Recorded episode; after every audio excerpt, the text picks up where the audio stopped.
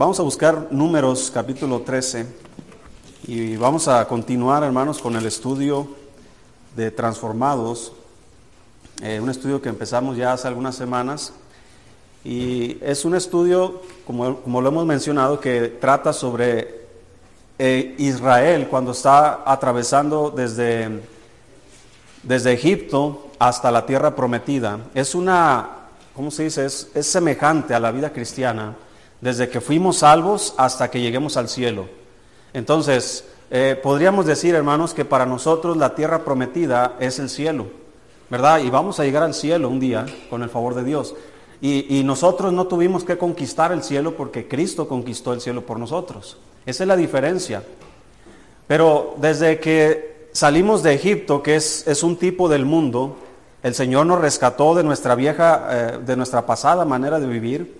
Él nos sacó de, a, muchos de nosotros de la idolatría, a otros de, de la borrachera, a otros de, de, todo tipo de pecados, de todo tipo de vida. El Señor nos rescató y nos trajo a, a su reino y nos tiene en el camino de Dios. Entonces, en ese camino de Dios, siempre que decimos, ¿verdad? Acércate a los caminos de Dios. ¿A qué nos referimos? Pues a la vida cristiana. Desde que Cristo nos salvó hasta que lleguemos al cielo, estamos, dice la Biblia, que somos peregrinos somos advenedizos, no somos de este mundo, estamos de paso. Como Israel no era del desierto, estaba de paso solamente. Entonces, todo lo que sucedió a Israel en el desierto, desde que salió de Egipto hasta que entraron a la tierra prometida, hay muchas similitudes en nuestras vidas cristianas. Ya lo hemos visto anteriormente algunas, algunos puntos, cómo el Señor trató con ellos, eh, trató, por ejemplo, con la crítica. Sí, recuerda que María eh, y Aarón eh, empezaban a criticar a Moisés, ¿verdad? Y, y, Dios le dio una lepra a María.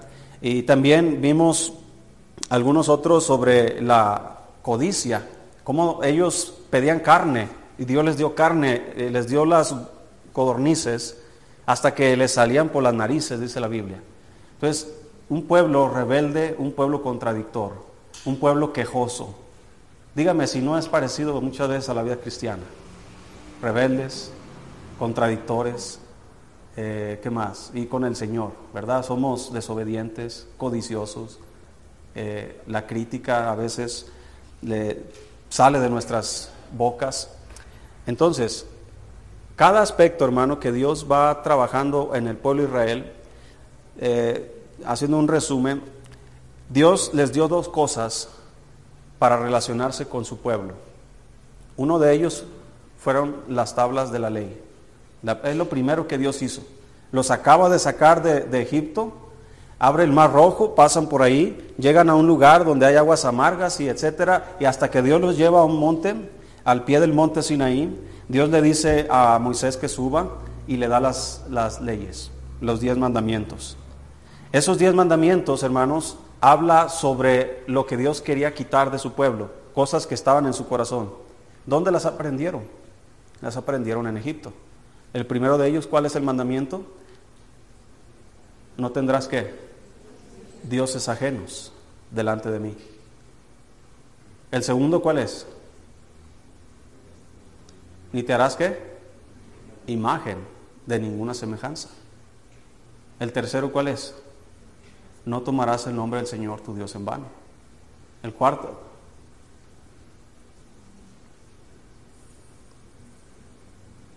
acuérdate del día, etcétera, etcétera. Entonces, los primeros cuatro mandamientos es sobre su relación del hombre con Dios. Y los siguientes seis mandamientos es su relación del hombre con el hombre. ¿Sí? No robarás, no matarás, no dirás falso testimonio, eh, no, no cometerás adulterio, no codiciarás, etcétera, etcétera. Entonces, esos mandamientos son los que Dios quería tratar con su pueblo. La segunda cosa que Dios le dio a Israel para relacionarse con ellos, hermanos, fue el tabernáculo de reunión. Dios mandó a Moisés construir un tabernáculo, el pueblo ofrendó los materiales, oro, plata, bronce, pieles, madera, todo lo, lo, lo donaron, hermanos, para construir el tabernáculo. Y de esa manera establecer los sacrificios con el cual Dios perdonaría los pecados del pueblo. Todo tipo de sacrificios, sacrificios por la culpa, sacrificios de expiación, sacrificios por la paz. Eh, uno, de ellos, uno de ellos que es cuando el sumo sacerdote entraba una vez al año para expiar los pecados de todo el pueblo. Entonces, esas dos cosas, hermanos, es como Dios trabajaba con su pueblo en, eh, durante la trayectoria en el desierto. Les dio la palabra de Dios, que en aquel entonces eran las tablas de la ley. Y conforme Moisés fue escribiendo, Dios fue dándole la revelación. Eh, Moisés escribió el Génesis, el Éxodo, Levítico, Números y Deuteronomios. Entonces, eh, Dios le dio, conforme Moisés va escribiendo, el pueblo de Israel va adquiriendo la palabra de Dios, cómo deben conducirse. Si usted lee, por ejemplo, en el libro de Levíticos, hay muchas leyes eh, físicas, de salud, leyes acerca del parentesco. ¿Verdad? Cómo eh, Dios prohibía casarse entre parientes más cercanos y, mucho tipo de cosas, inclusive qué tipo de animales podían comer, qué otros no podían comer, acerca de la lepra, qué pasa si alguien tiene lepra, qué tiene que hacer. ¿Sí me explico? Tantas leyes, tantos mandamientos para que el pueblo, lo que Dios quería era un pueblo santo, un pueblo apartado, separado de cualquier otro pueblo, un pueblo diferente. Dime si no es lo mismo que el Señor espera de nosotros. El Señor dice que Él, eh, eh, eh, quiere o va a tener una iglesia santa, sin mancha, sin arruga. Y esa es la vida que debemos hacer porque el Señor dijo, yo soy santo. Entonces dice, sed santos, ¿sí? En toda vuestra manera de vivir, porque escrito está, yo soy santo. ¿Verdad? Como el Señor es santo, le dio estos mandamientos. Y luego le dio el tabernáculo de reunión donde ellos iban y ofrecían sacrificios, eh, ofrecían el incienso, que era la oración, ofrecían eh, algunos tipos de holocaustos. Entonces el pueblo se relacionaba con Dios a través de ello. Hoy día no tenemos las tablas de la ley, las originales, ¿verdad? las originales las quebró Moisés. Después Moisés tuvo que labrar otras dos piedras para subir allá. Y fíjate, hermano, es, es curioso esa cosa. Dios le dio las leyes.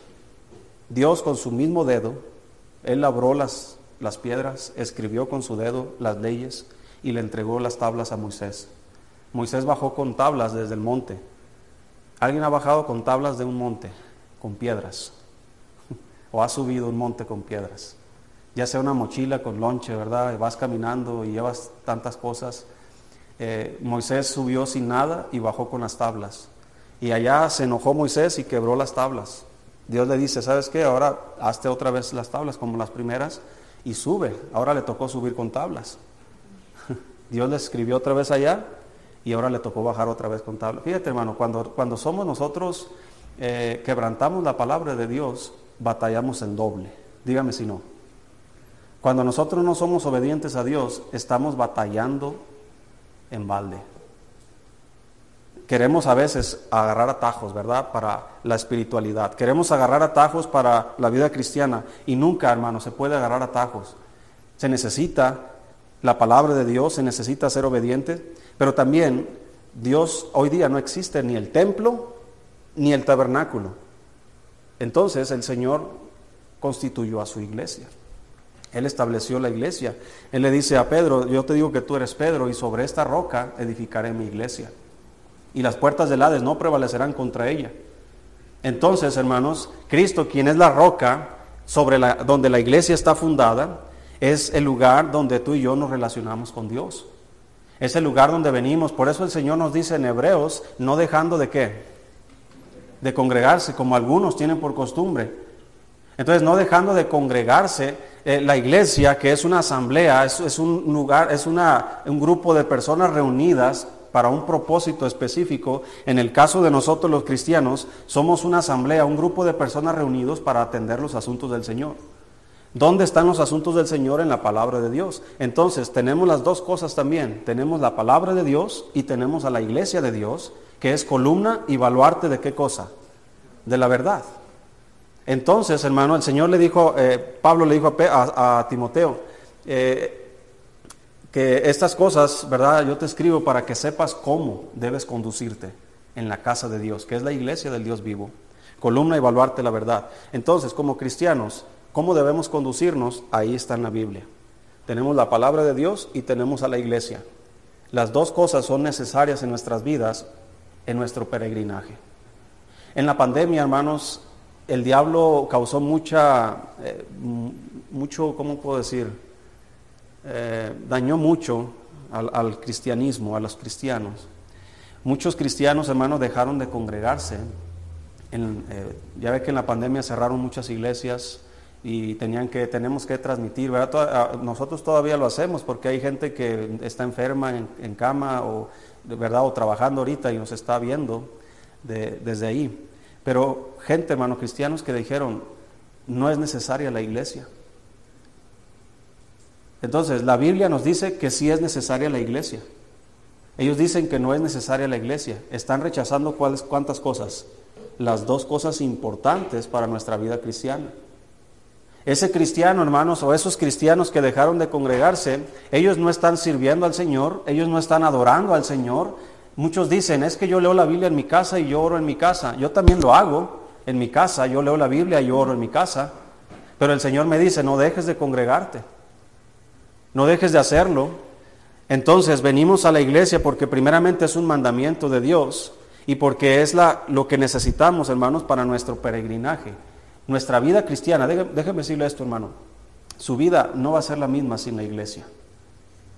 No sé si usted, eh, pues todos vivimos esto, ¿verdad? Que estábamos apartados de las cosas de Dios, fuimos alcanzados y ahora estamos dentro de los, de los caminos de Dios. Pero ha habido casos donde hay cristianos que están en los caminos de Dios y luego se apartan y luego vuelven a los caminos de Dios. Eso que está en medio, de estar en los caminos de Dios, apartarse y volver a estar, yo puedo preguntarle a ese cristiano, ¿cómo te fue en esa temporada que no estuviste en los caminos de Dios? No creo que sea igual que estando en los caminos de Dios.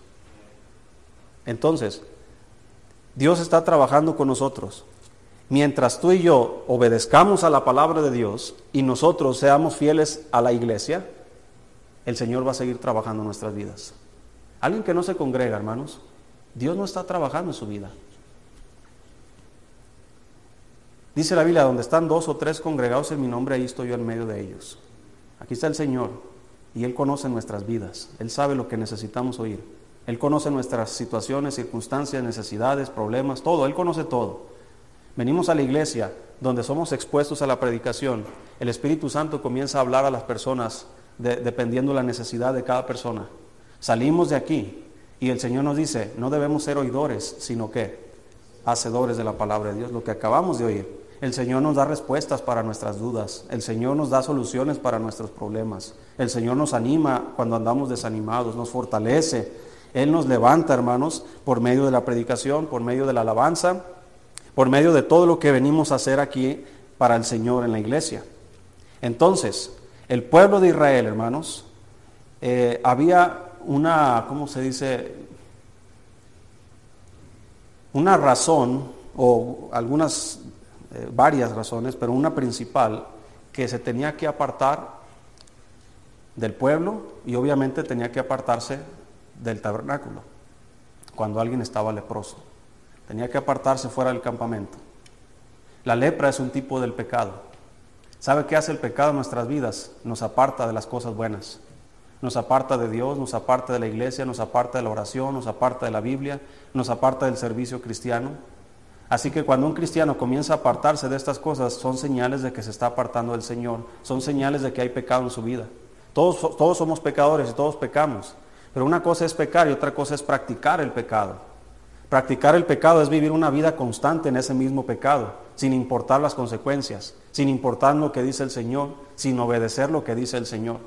Entonces un cristiano que, está habituado al pecado, un cristiano que, todavía sigue en la vida pasada, yo podría dudar tal vez si es realmente cristiano, pero si hay cristianos que se apartan, que, se, que vuelven atrás, que se van al mundo, entonces son cristianos, hermanos, así como los leprosos en Israel se apartaban. ¿Verdad? ¿Por qué? Porque hay pecado en su vida. ¿Qué necesita ese hombre, esa mujer, ese cristiano para volver? Tenemos la historia del hijo pródigo. Él debe reconocer su pecado. Debe decir, ¿verdad? Iré a mi padre y le diré, Padre, he pecado contra el cielo y he pecado contra ti. ¿Verdad? Y debe humillarse. Yo no soy digno de ser llamado tu hijo. Entonces, cuando el hijo pródigo vuelve, hermanos, el Señor, eh, eh, en, la historia, ¿verdad? Eh, el Padre no le rechaza, sino que le acepta. El Señor es misericordioso, hermanos. ¿Verdad? Cuando nos apartamos y volvemos, el Señor nos abre los brazos para volver. Pero este, hermanos, e, este problema, o sí, este problema que, en el que estamos, desde que somos salvos hasta que lleguemos al cielo, vamos a tener esta, esta constancia o inconstancia en nuestras vidas de seguir al Señor o de apartarnos del Señor, de ser fieles, ser infieles, ser activos, ser inactivos, ser serviciales o, ser inútiles, eh, dar nuestros dones para la iglesia, para el beneficio de la iglesia, o quedárnoslo para nosotros, eh, dar para la obra de Dios, para que el Evangelio eh, sea predicado en todo el mundo, o abstenernos de hacerlo. Servir en la iglesia o abstenernos de hacerlo. ¿Sí me explico? Entonces estamos en este mundo y estamos en una constancia de, acierto y error. ¿Sí? ¿O usted siempre ha estado bien en su vida cristiana? Siempre ha estado 100% bien. ¿Verdad que hay veces que estamos bien y de repente hay temporadas donde estamos abajo? Inclusive en una misma semana podemos tener el ánimo arriba un día y al siguiente día estar en el ánimo hasta abajo. Las circunstancias, los problemas de repente nos llegan y nuestro ánimo cambia. Entonces, ese es el camino del cristiano. Por eso la Biblia nos dice que debemos estar firmes y constantes, creciendo en la obra del Señor siempre. Es decir, debemos estar mirando siempre, como dice la Biblia de Hebreos, puestos los ojos en Jesús, el autor y consumador de la fe. Entonces, si yo no pongo mis ojos en Jesús, hermanos, yo no voy a poder avanzar en mi vida cristiana. El pueblo de Israel, hermanos, dejaba de poner su mirada en Dios y comenzaba a hacer todas las cosas que conocemos de Israel.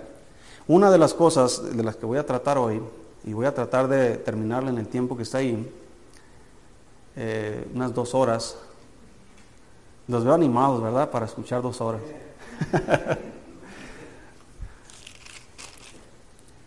bueno, si, me, si no me distraen, sí, lo terminamos rápido. Números 13. La, la clase pasada vimos sobre la crítica Hoy día vamos a ver sobre la incredulidad. Es algo que es muy común en nuestras vidas cristianas. Estamos ahí en Manos 13, números 13, versículo 1 dice, y Jehová habló a Moisés diciendo, envía a tu hombres que reconozcan la tierra de Canaán, la cual yo doy a los hijos de Israel. De cada tribu de sus padres enviaréis un varón, cada uno príncipe entre ellos. Y Moisés los envió desde el desierto de Parán conforme a la palabra de Jehová. Y todos aquellos varones eran príncipes de los hijos de Israel. Versículo 17. Los envió pues Moisés a reconocer la tierra de Canaán, diciéndoles, subid de aquí al Negev y subid al monte, y observad la tierra como es, y al pueblo que la habita, si es fuerte o débil, si poco o numeroso. ¿Cómo es la tierra habitada, si es buena o mala? O cómo son las ciudades habitadas, si son campamentos o plazas fortificadas, y cómo es el terreno, si es fértil o estéril, si en él hay árboles o no, y esforzaos y tomad el fruto del país. Y era el tiempo de las primeras uvas. Y ellos subieron y reconocieron la tierra desde el desierto de Sin hasta Rehob, entrando en Amat. Y subieron al Negev y vinieron hasta Hebrón, y allí estaban Aimán, eh, Sesai y Talmai, hijos de Anac, Hebrón fue edificada siete años antes de Zoán en Egipto. Y llegaron hasta el arroyo de Escol, y de allí cortaron un sarmiento con un racimo de uvas, el cual trajeron dos en un palo, y de las granadas y de los higos. Y se llamó aquel lugar el valle de Escol, por el racimo que cortaron de allí los hijos de Israel. Y volvieron de reconocer la tierra al fin de cuarenta días. Y anduvieron y vinieron a Moisés y Aarón y a toda la congregación de los hijos de Israel en el desierto de Parán en Cádiz. Y dieron la información a ellos y a toda la congregación y les mostraron el fruto de la tierra. Y les contaron diciendo, nosotros llegamos a la tierra a la cual nos enviaste, la que ciertamente fluye leche y miel, y este es el fruto de ella. Mas el pueblo que habita aquella tierra es fuerte, y las ciudades muy grandes y fortificadas. Y también vimos ahí a los hijos de Anac Amalek habita el Negev y el Eteo, el Jebuseo y el Amorreo habitan en el monte, y el Cananeo habita junto al mar y a la ribera del Jordán. Entonces Caleb hizo callar al pueblo delante de Moisés y dijo, Subamos luego y tomemos posesión de ella, porque más podremos nosotros que ellos. Mas los varones que subieron con él dijeron, No podremos subir contra aquel pueblo, porque es más fuerte que nosotros. Y hablaron mal entre los hijos de Israel de la tierra que habían reconocido, diciendo, la tierra por donde pasamos para reconocerla es tierra que traga a sus moradores. y todo el pueblo que vimos en medio de ella son hombres de gran estatura. También vimos allí gigantes, hijos de Anac, raza de los gigantes, y éramos nosotros a nuestro parecer como langostas, y así les parecíamos a ellos. Conocemos la historia. Dios ordena a Moisés reconocer la tierra prometida. Hermanos, Dios, Dios ya conoce la tierra, Dios ya conoce los pueblos, las ciudades, las gentes. Él sabe que ahí hay gigantes. Dios no les dijo que, la tierra eh, era eh, inhabitada o, o, que no había problemas ni dificultades. Simplemente les dijo, esa tierra es de ustedes, se las voy a dar. Pero vayan y reconozcan. ¿Por qué? ¿Con qué propósito el Señor, hermanos, eh, manda a Israel a reconocer la tierra? ¿Por qué no les dice, entren de una vez, yo voy con ustedes? No, vayan y reconozcan. Moisés les da instrucciones más específicas. Vayan a ver cómo está, cómo es el terreno. Si hay ciudades grandes, son pequeñas, son numerosas, son pocas. Vayan si cómo está el terreno, ¿verdad? Si eh, yo me imagino que hicieron un tipo de mapas, ¿verdad? Un tipo de, para poder distinguir cuando entren, por dónde entrar, cuál ciudad eh, atacar primero, para estar preparados. Hermanos, yo creo que Dios les dio, eh, les mandó a hacer esto para ver qué había en su corazón. Muchas veces Dios, hermano, trabaja en nosotros, en nuestras vidas, y lo que Él va a hacer siempre es descubrir lo que hay en nuestro corazón. Él, ya lo sabe, pero nosotros no. A veces nosotros pensamos que estamos actuando bien o que lo estamos haciendo bien, pero el Señor nos manda una prueba y se revela lo que realmente hay en nuestro corazón. La duda, hermanos, viene siempre por la falta de información. Hay veces que no tenemos la información y dudamos, pero la incredulidad, hermanos, viene por no creer a la información que se tiene. Mira, antes de reconocer la tierra, ellos no saben que hay gigantes. Ellos no saben cómo es el terreno. Ellos no saben cómo son las ciudades. Si ellos hubieran entrado sin saber, eh, pues probablemente hubieran tenido sorpresa, ¿verdad? Cuando en medio de la batalla de repente vean a los gigantes. Pero Dios les manda con anterioridad, vayan y reconozcan para que estén preparados. Entonces, en la preparación, cómo Dios nos va guiando, nos va dando información, nos va diciendo el camino, qué hacer, cómo hacer.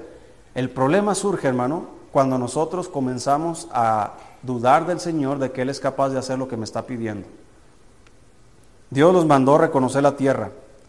Dios mostró al pueblo en dónde estaban puestos sus ojos. Sus ojos, hermano, no estaban puestos en Dios. Entonces la incredulidad viene a nuestras vidas cuando pensamos que Dios no puede hacer nada con nuestras circunstancias, con nuestros problemas. ¿Cuántos hemos pensado así alguna vez? Tengo un problema y nos preocupamos. Tengo una necesidad, nos preocupamos. Y hemos llegado a pensar, Dios, Dios sí es bueno, Dios sí suple, pero ese pero ya está de más. Pero a mí, mira cómo soy, mira cómo vivo. A mí, o sea, Dios solamente bendice a, a sus siervos, a los grandes siervos de Dios. A mí, yo un miserable, ¿cómo me va a bendecir a mí? Hermano, si tú eres hijo de Dios, Dios bendice a sus hijos. No importa quién seas, eres un hijo de Dios. Pero la incredulidad es lo que provoca que Dios no te bendiga.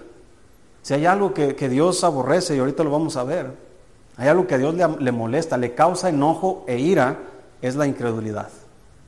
Entonces, cuando tú estás de incrédulo, cuando yo soy incrédulo ante Dios, hermano, estamos causando el enojo de Dios. Mira lo que dice ahí números 14, versículo 1. Entonces dice, toda la congregación gritó y dio voces, y el pueblo lloró aquella noche. Y se quejaron contra Moisés y contra Aarón todos los hijos de Israel, y les, y les dijo toda la multitud, escuche hermano, ojalá muriéramos en la tierra de Egipto, o en este desierto, ojalá muriéramos. ¿Y por qué nos trae Jehová a esta tierra para caer a espada? y que nuestras mujeres y nuestros niños sean por presa, ¿no nos sería mejor volvernos a Egipto? Y decían el uno al otro, designemos un capitán y volvámonos a Egipto. Entonces Moisés y Aarón se postraron sobre su rostro delante de toda la multitud de la congregación de los hijos de Israel. Hermano, la incredulidad provoca en nosotros una actitud de queja, una actitud pesimista, mediocre y conformista. Y un cristiano no debe vivir de esa manera. La primera señal, hermanos, de, falta de fe, la primera señal de incredulidad en la vida de un cristiano es que siempre se está quejando. Es que ¿por qué a mí? Es que Dios, ¿por qué yo? ¿Por qué, ¿Por qué a mí no me bendices? ¿Por qué esto? ¿Por qué aquello? Y siempre hay queja, hay queja. Hermanos, ¿sí le ha, le le ha tocado a usted estar con una persona que siempre se queja? Ya sean nuestros hijos. Ahora, los esposos que su esposa se queje. Ay, esta lavadora, cómo me cae gorda y esto y lo otro. Y, ¿Por qué no me compras una nueva? Ah, esta estufa ya no la quiero. Ah, que el carro este y lo otro. Siempre aprovechen y denle el codazo. ya no me queda esta ropa y tiene como 100 cambios ahí, hermanos. Y se queja que no, no tiene que ponerse. ¿Sí le ha tocado o no? ¿O nomás a mí?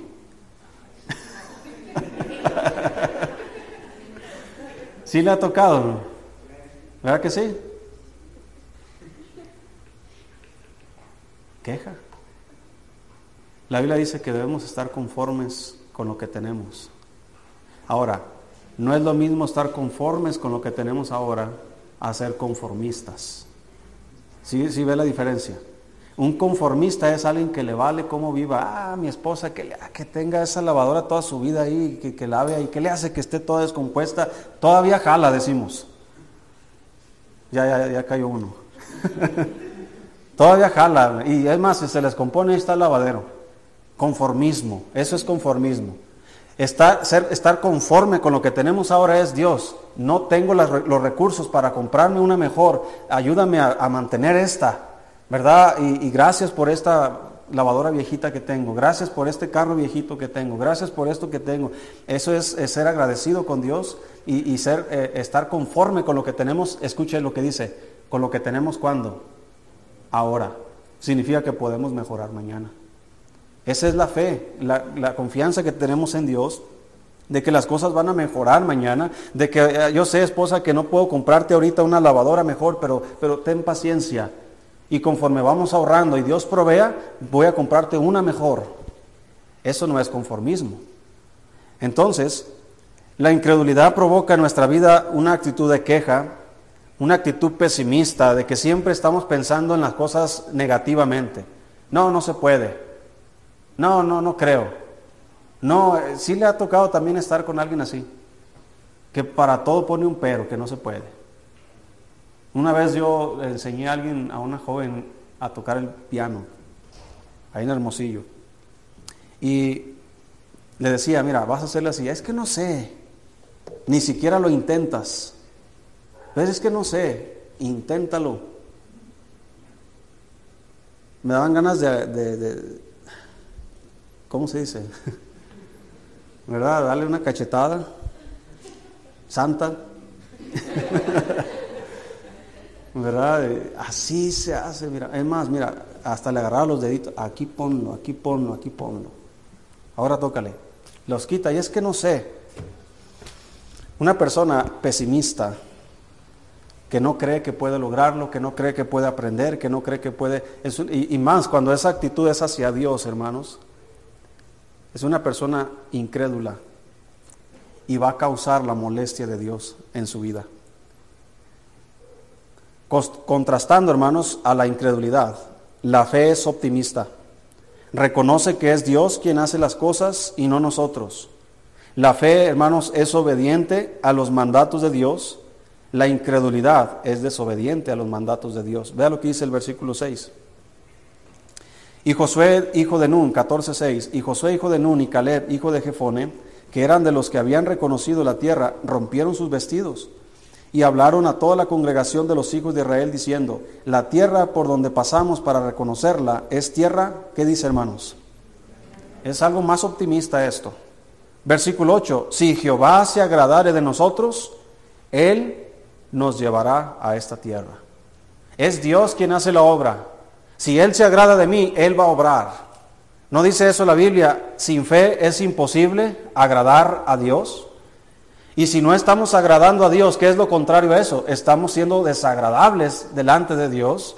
Y si la fe, hermanos, porque dice la Biblia que es necesario que el que se acerca a Dios crea que le hay y que es galardonador de quienes, de los que le buscan. Dios es galardonador, Dios bendice a los que le buscan, Dios bendice a los que creen, a los que tienen fe, pero el que no tiene fe, el que es incrédulo, no puede agradar a Dios.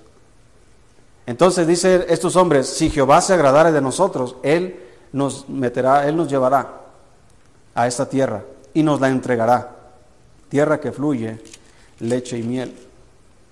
Versículo 9 dice, por tanto, no seáis que rebeldes contra Jehová ni temáis al pueblo de esta tierra, porque nosotros los comeremos como pan. Eso es optimismo. Su amparo se ha apartado de ellos y con nosotros está Jehová. No los temáis. Están tratando de animar al pueblo para ir. Versículo 10. Entonces toda la multitud habló de apedrearlos. Pero la gloria de Jehová se mostró en el tabernáculo de reunión a todos los hijos de Israel. Y Jehová dijo a Moisés, ¿hasta cuándo me ha de irritar este pueblo? ¿Hasta cuándo no me creerán con todas las señales que he hecho en medio de ellos? Dios ya había obrado, Dios ya había hecho milagros y ni aún así estaban creyendo. Dios se molesta con ellos. La fe, hermano, reconoce la presencia de Dios, quita el temor y da valentía. La incredulidad provoca la ira y el enojo de Dios, contrario a la fe, que provoca el agrado de Dios. Dice ahí, hermanos, en el capítulo 20, perdón, versículo 20, números 14, 20, dice, entonces Jehová dijo, yo lo he perdonado conforme a tu dicho.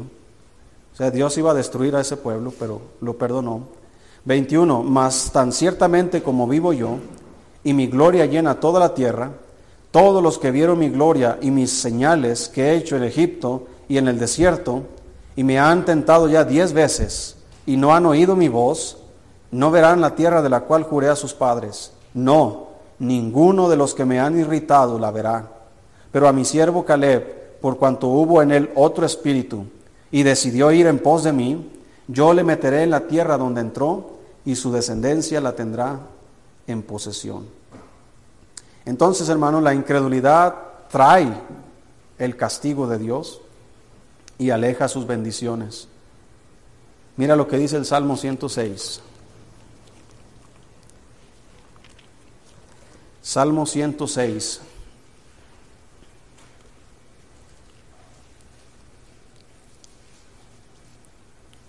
Una mentira que el diablo eh, tiene, hermanos, en la actualidad, a través de sus falsos profetas, es de que Dios es bueno. Dios no castiga. Dios no se enoja. Dios es como un abuelito que todo solapa y no es así. Dios es fuego consumidor. No dice que Dios era fuego consumidor, Dios es, sigue siendo fuego consumidor.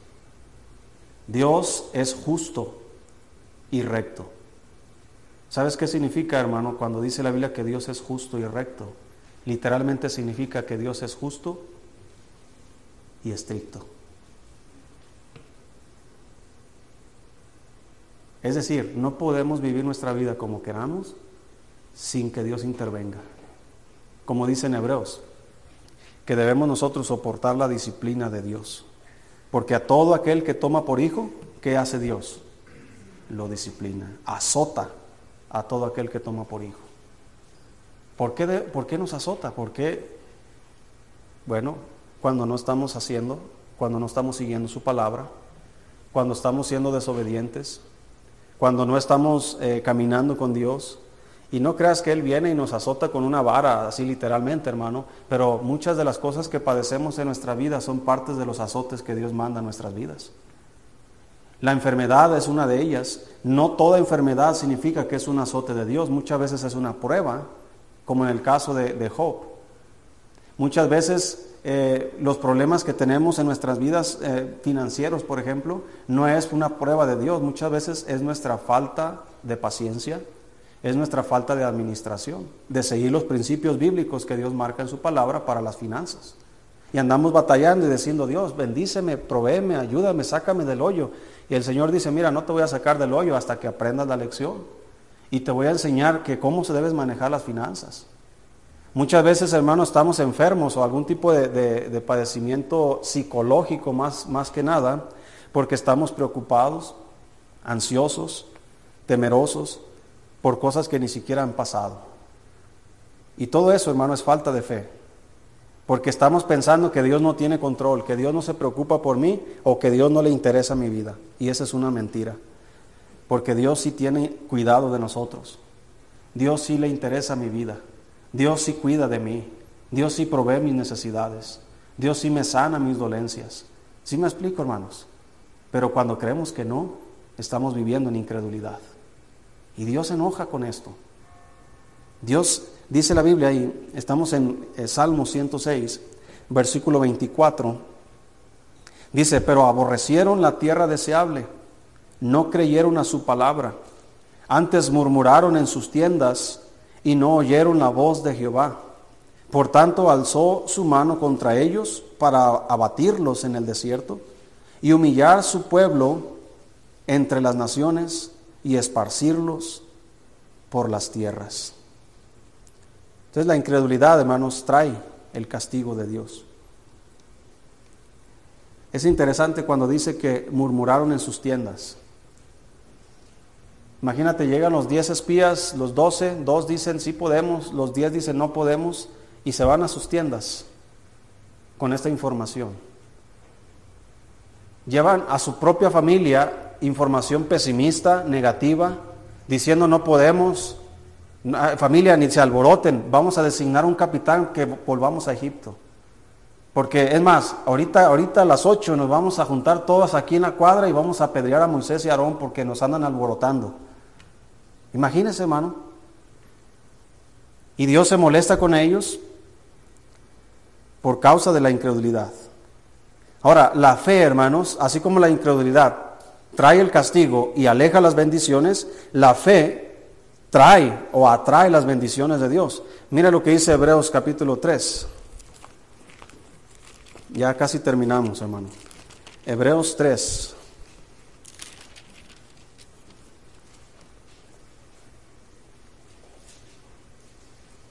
versículo 12.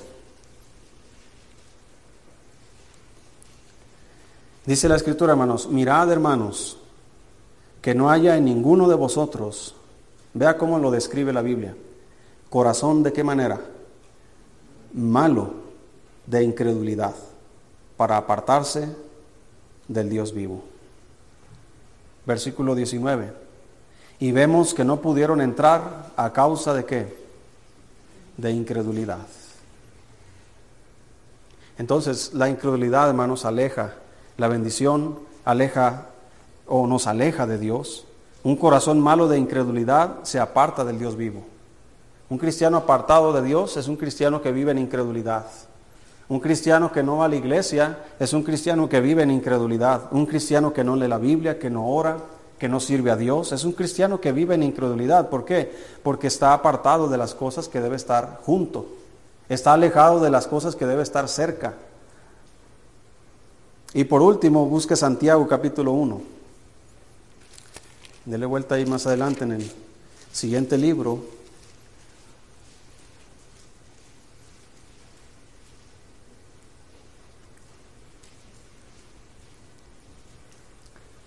Dice la Biblia, versículo 5,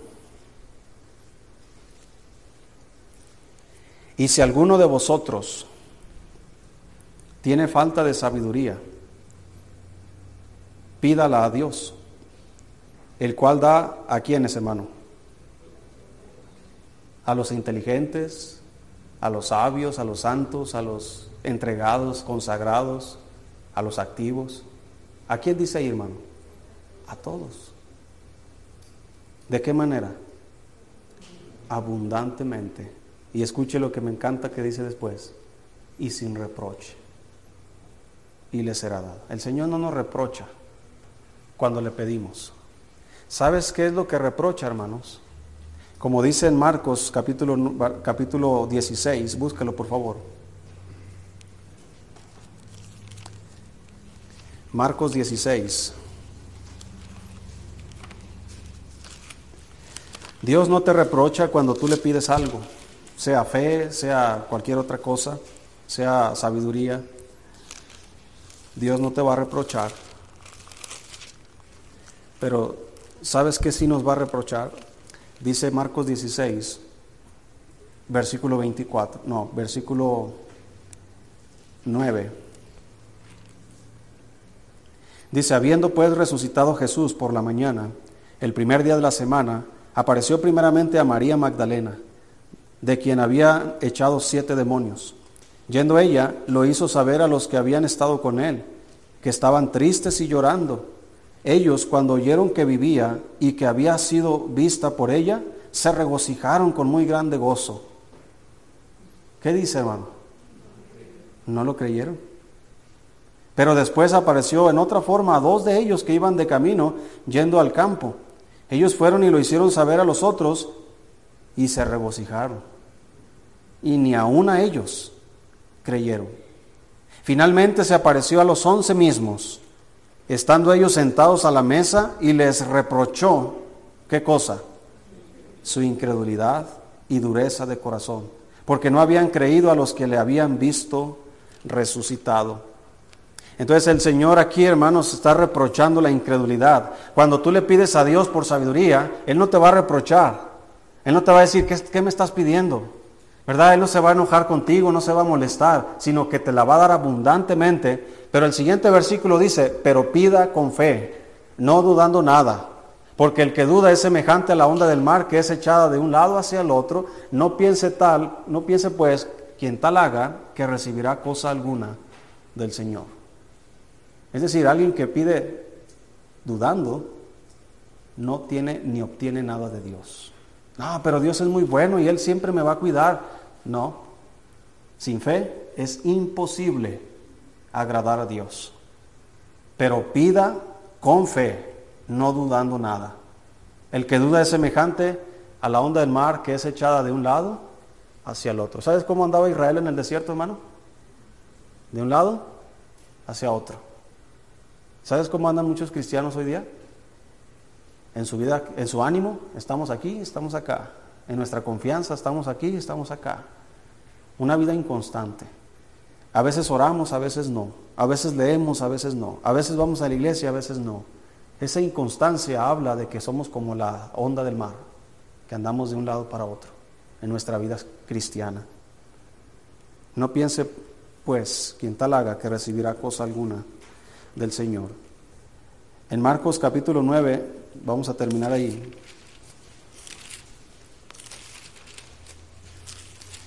Se nos dice algo muy interesante. Marcos 9, 23.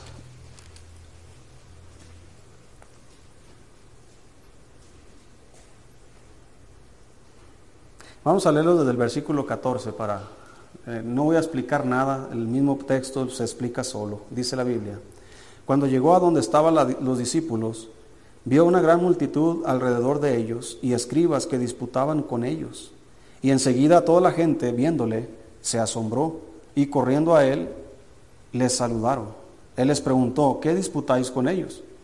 Y respondiendo uno de la multitud dijo, Maestro, traje a ti mi hijo, que tiene un espíritu mudo el cual donde quiera que le toma le sacude y echa espumarajos y cruje los dientes y se va secando. Y dije a tus discípulos que lo echasen fuera y no pudieron. Y respondiendo él les dijo, oh generación incrédula, ¿hasta cuándo he de estar con vosotros? ¿Hasta cuándo os sé de qué, hermanos? El Señor está reprochando su incredulidad. Traédmelo. Y se lo trajeron. Y cuando el espíritu vio a Jesús, sacudió con violencia al muchacho, quien cayendo en tierra se revolcaba echando espumarajos. Jesús preguntó al padre, ¿cuánto tiempo hace que le sucede esto? Y él dijo, desde niño. Y muchas veces le echan el fuego y en el agua para matarle. Pero si puedes hacer algo, ten misericordia de nosotros y ayúdanos. Jesús le dijo, si puedes creer, al que cree, todo le es posible. E inmediatamente el padre del muchacho clamó y dijo, creo, ayuda mi incredulidad. Este, este hombre le dice, Señor, si puedes hacer algo. Hermano, nunca podemos preguntarle al Señor eso. Es claro que Él puede todo. Señor, si puedes, ¿no? Él sí puede. Más bien Él nos pregunta, nos regresa la pregunta y nos dice, si puedes creer tú. No es si puedo yo, es si tú puedes creer. Al que cree, todo le es posible. ¿Cree eso usted? Este hombre dice, Señor, creo, pero todavía había hay una pizca de duda. Ayuda mi incredulidad. Si hay algo que podríamos orar, hermanos, sabiamente, es pedir al Señor que ayude a nuestra incredulidad.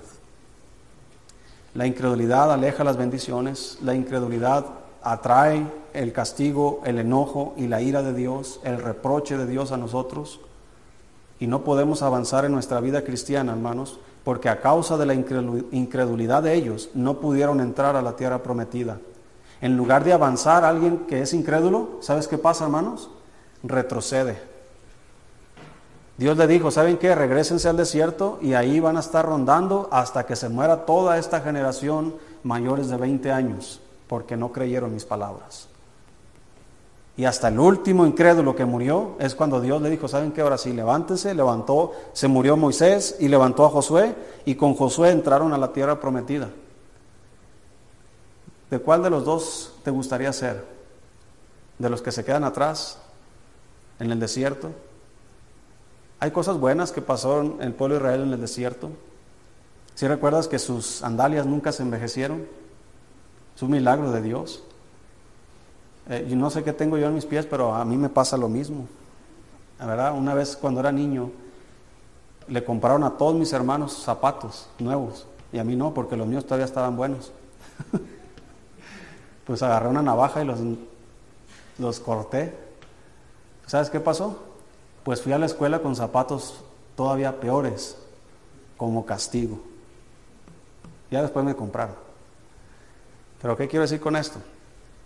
que a veces pensamos nosotros que porque Dios bendijo a su pueblo en el desierto, estaban disfrutando de la bendición de Dios y no es así. Hay cristianos que se han conformado, o sí, ¿verdad? Sí dije bien, se han conformado con la vida que tienen, cuando no saben que están nomás dándole vuelta a su vida cristiana, como en el desierto. Hay más adelante. Hay cosas todavía mucho más grandes, como dijo eh, Dios a Jeremías, clama a mí y yo te responderé y te enseñaré cosas grandes y ocultas que tú no conoces. Pero el incrédulo ni clama, ni cree, ni ve. Termina solo en el desierto. Así que cada quien es responsable de su propia vida. ¿A dónde quieres llegar? Ahí está la palabra de Dios. O crees a Dios o dudas de Dios, pero no puedes estar en el medio. Vamos a ponernos de pie, vamos a orar.